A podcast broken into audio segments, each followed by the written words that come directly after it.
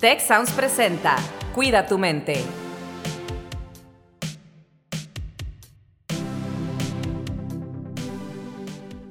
Hola, ¿qué tal? Bienvenidos, bienvenidas una vez más a el episodio de esta semana de Cuida tu mente.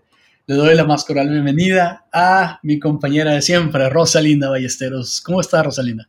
Hola, ¿qué tal? Un gusto de nuevo estar aquí con la audiencia platicando y hoy sobre un tema importantísimo que es el tema del medio ambiente.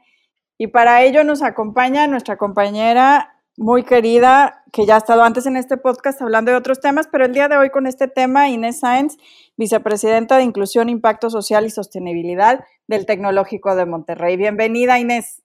Ay, pues muchas gracias, Rosalinda. Me siento en casa, eh, Carlos, Rosalinda, en este programa tan fantástico que me gusta mucho escuchar. Oye, Inés, pues muchas gracias. En verdad, qué bueno tenerte aquí con nosotros.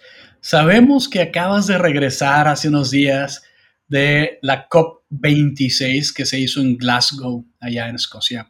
Eh, ¿Nos podrías platicar un poquito más de lo que es esta COP26 y luego, mientras nos platicas, lo vamos a ir ligando a la importancia que tiene el medio ambiente para nuestro bienestar. ¿Te parece?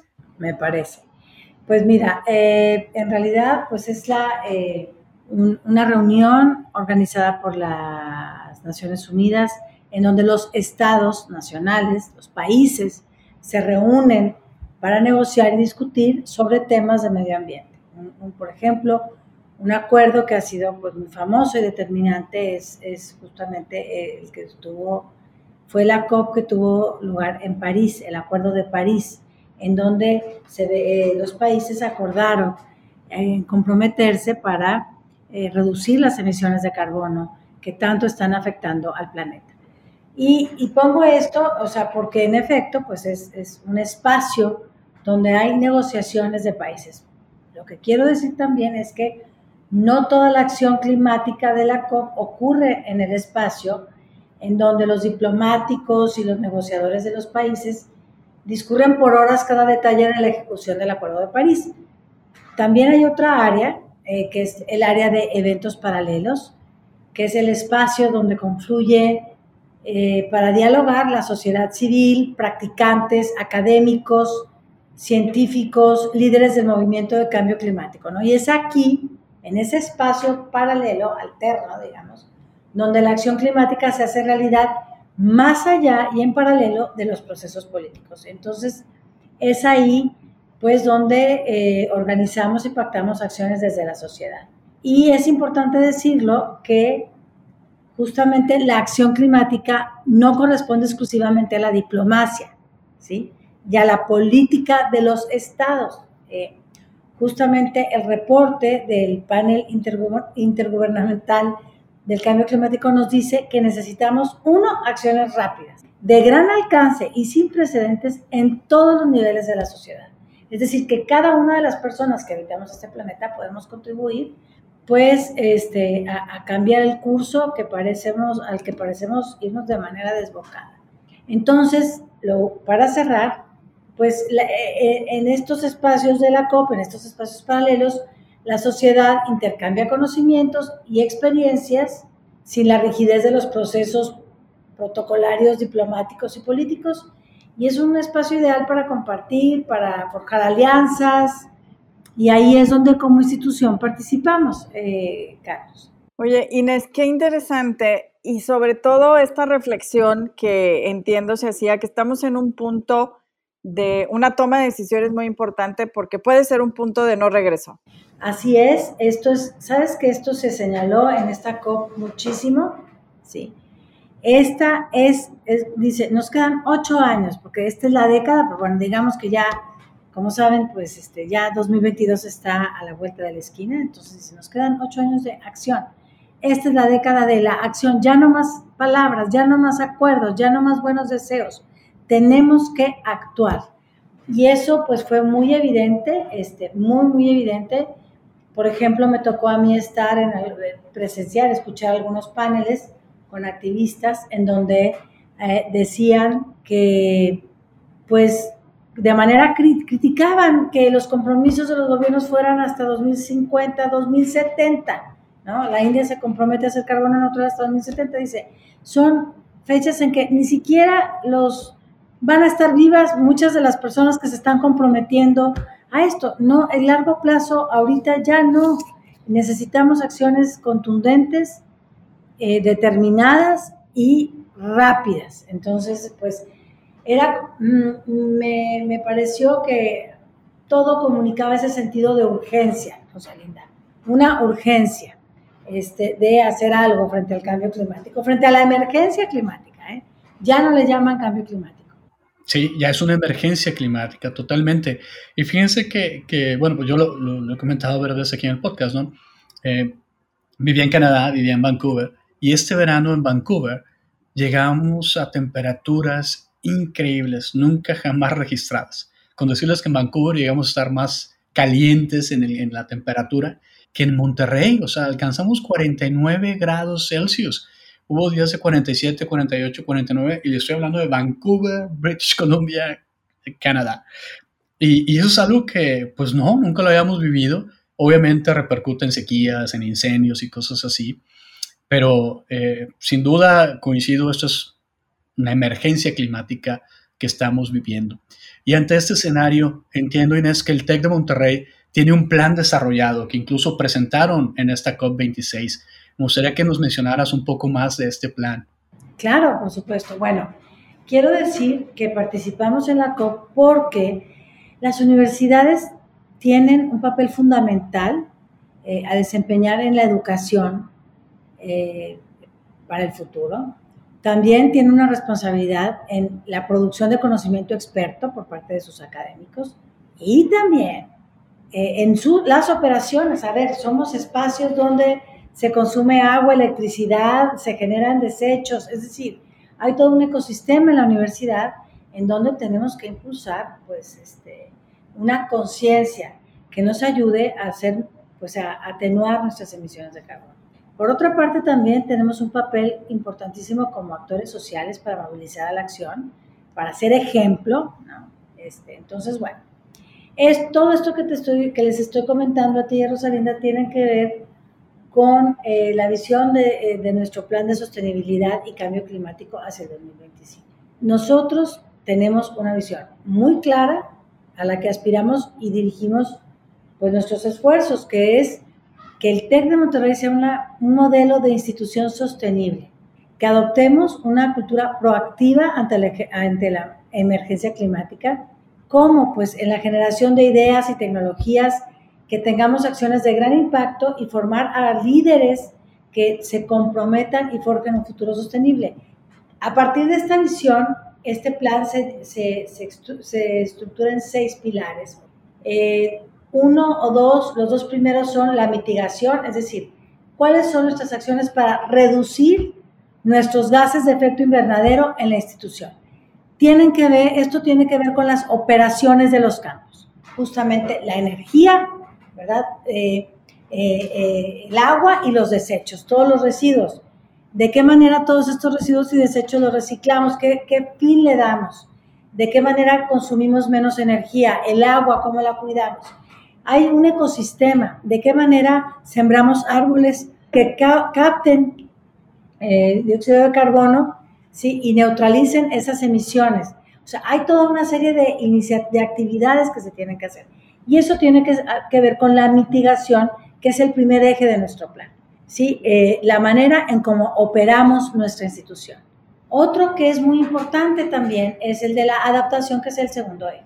Es decir, pues hoy ya no se trata solo de reducir, pues resulta que nuestros países son vulnerables a los efectos de la emergencia climática. ¿Qué sucede si uno de nuestros campos está en una zona de que se empieza a inundar, de lluvias torrenciales y de inundaciones?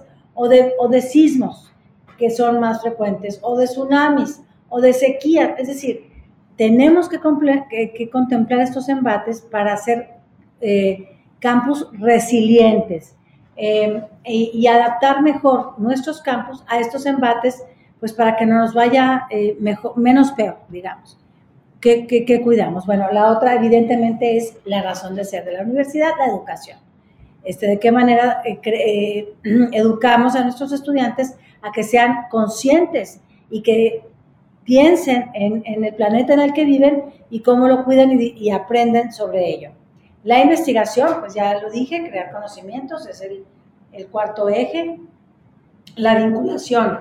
Fíjense que en esta parte hemos sido muy proactivos. ¿Cómo invitamos y sumamos a más instituciones a, pues a vincularse, a, a comprometerse?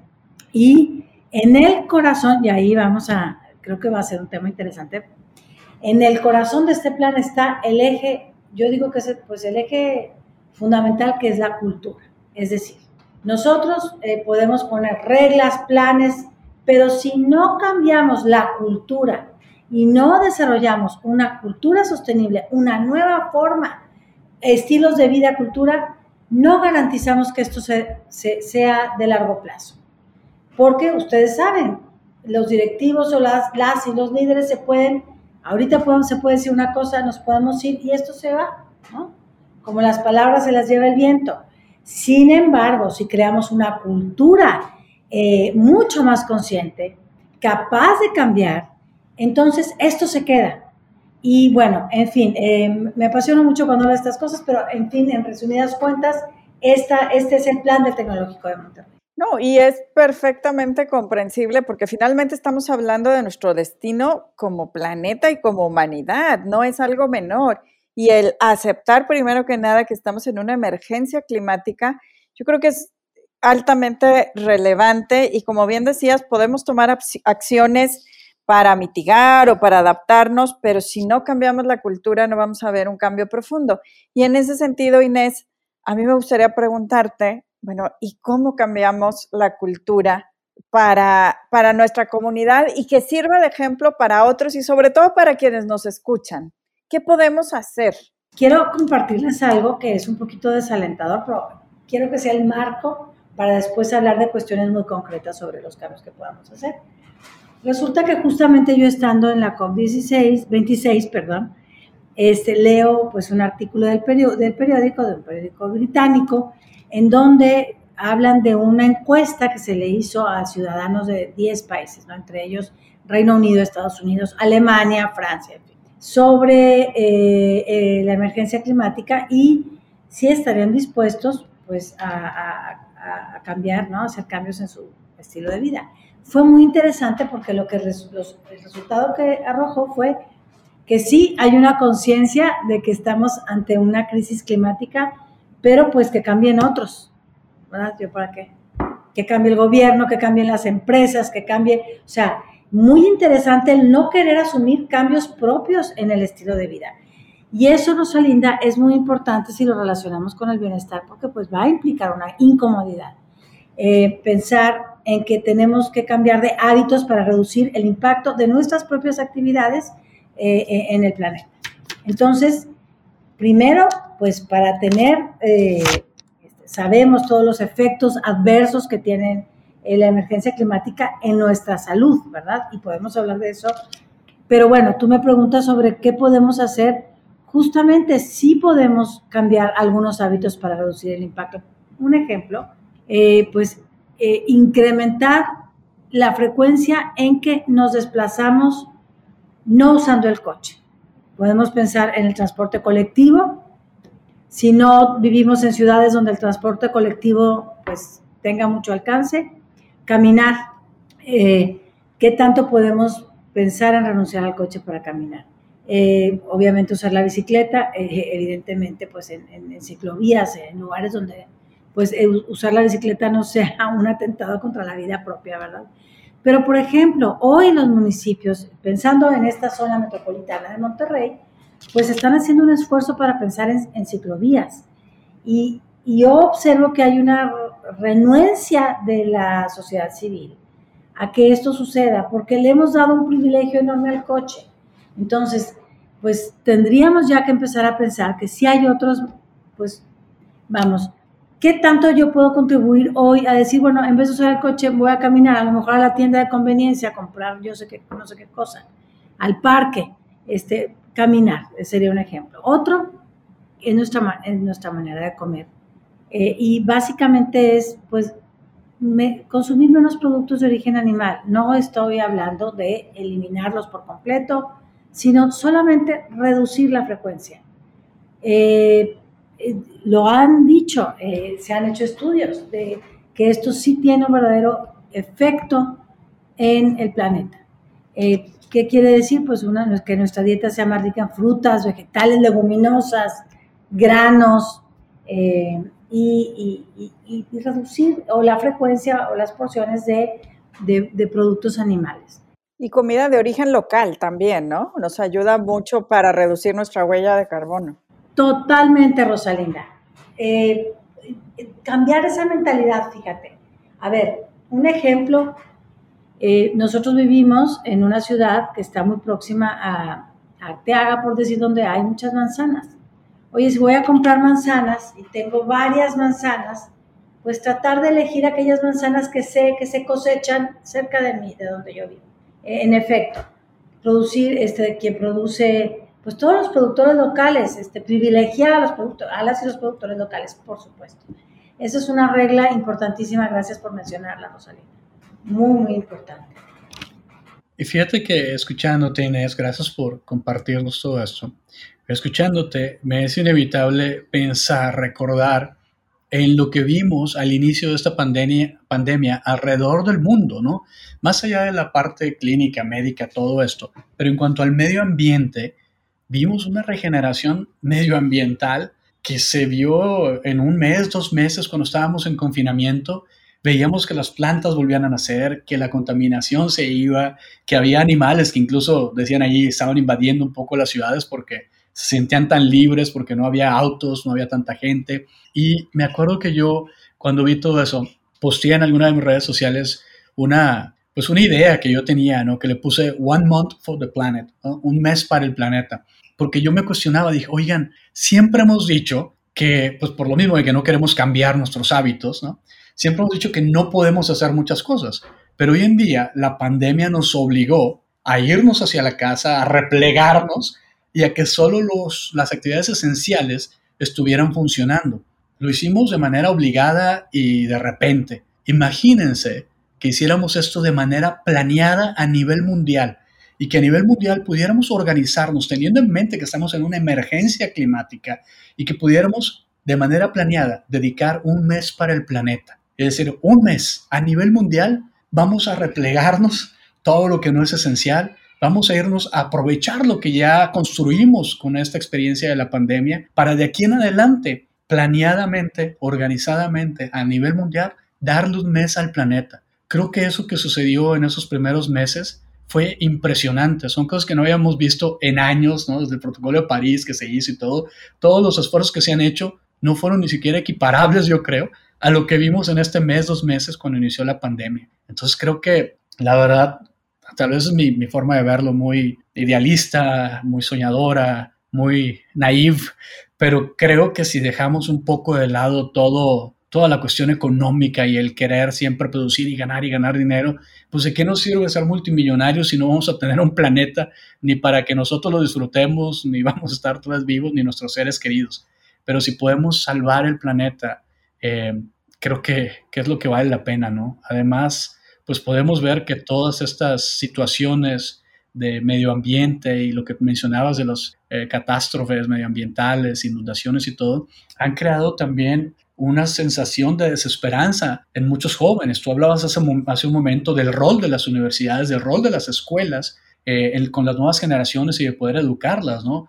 Ahorita, pues hay estudios que hablan al respecto de cómo estas nuevas generaciones, pues traen niveles incrementados de ansiedad, de depresión, de desesperanza, porque han crecido en medio de emergencia climática, han crecido en medio de crisis económicas y, bueno, han crecido en un ambiente muy difícil. Entonces, en esos medios o en esas instituciones educativas, pues tenemos yo creo la responsabilidad y la oportunidad de potenciar estas nuevas generaciones a quienes sí les interesa mucho esta parte del medio ambiente y muchos otros temas como la, la diversidad y la inclusión, la equidad, todo esto para potenciar esto y acompañarles, porque estas generaciones están viviendo y sufriendo cosas que pues nosotros fallamos, ¿no? Nosotros fallamos en, prevenir y en, resolver. No sé qué opinas. Totalmente. Eh, fíjate que parte del bienestar, creo yo, es también cuidar. Eh, creo que el cuidado aquí toma una relevancia enorme.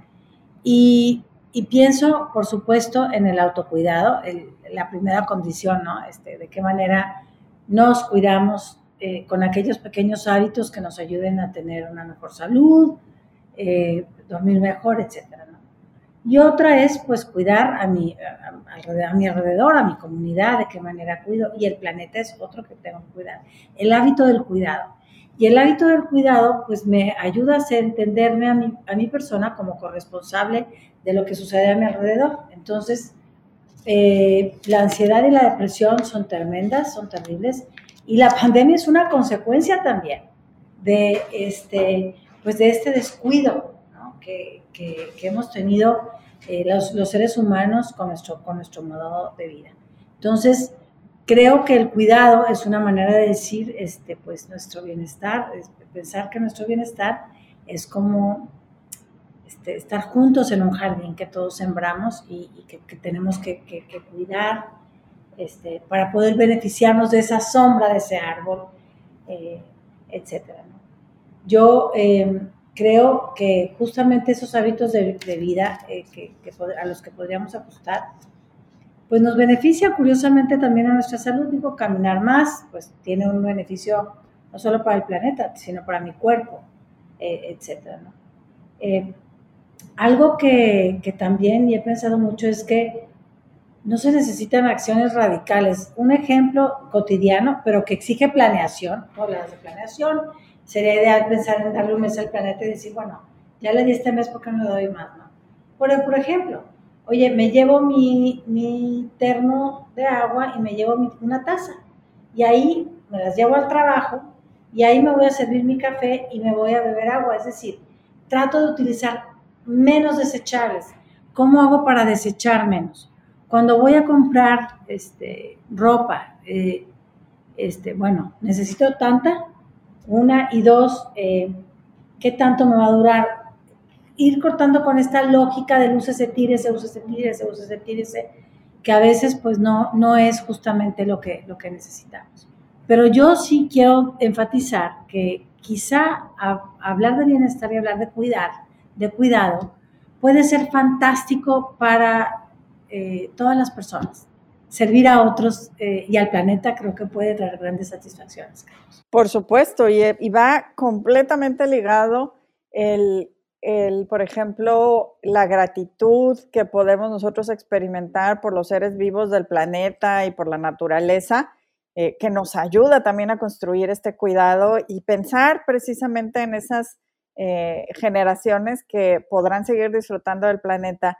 Inés, para cerrar, nada más regálanos si hay eh, algún portal o lugar donde las personas puedan seguirse informando de cuáles son nuestros planes y cómo pueden unirse a ellos si son parte de la comunidad o si nos están escuchando desde algún otro lugar que pues también en las diferentes plataformas por las que salimos sabemos que nos escuchan en diferentes países. Wow, eso es, gracias, es un regalo la pregunta que me haces. Fíjate que sí, toda la información sobre nuestro plan de sostenibilidad, incluso lo que estamos midiendo es, es abierto, transparente, de hecho queremos rendir cuentas sobre todo lo que estamos haciendo.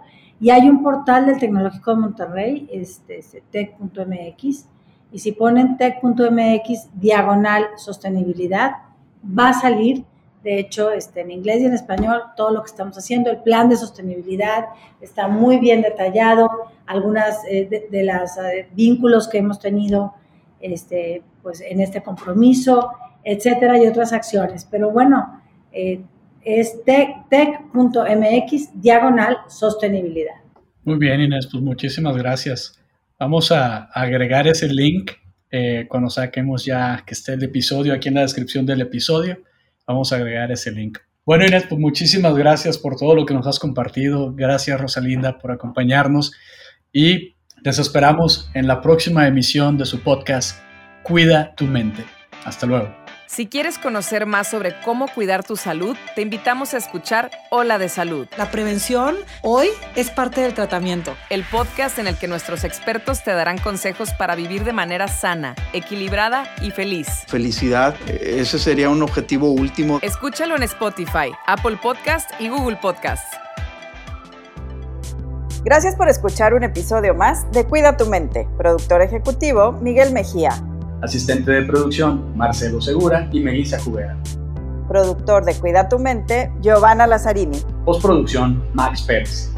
Los invitamos a escuchar el siguiente episodio de Cuida tu mente y el resto de los programas de Tech Sounds en Spotify, Apple Podcast, Google Podcast y tech.mx slash tech-sounds.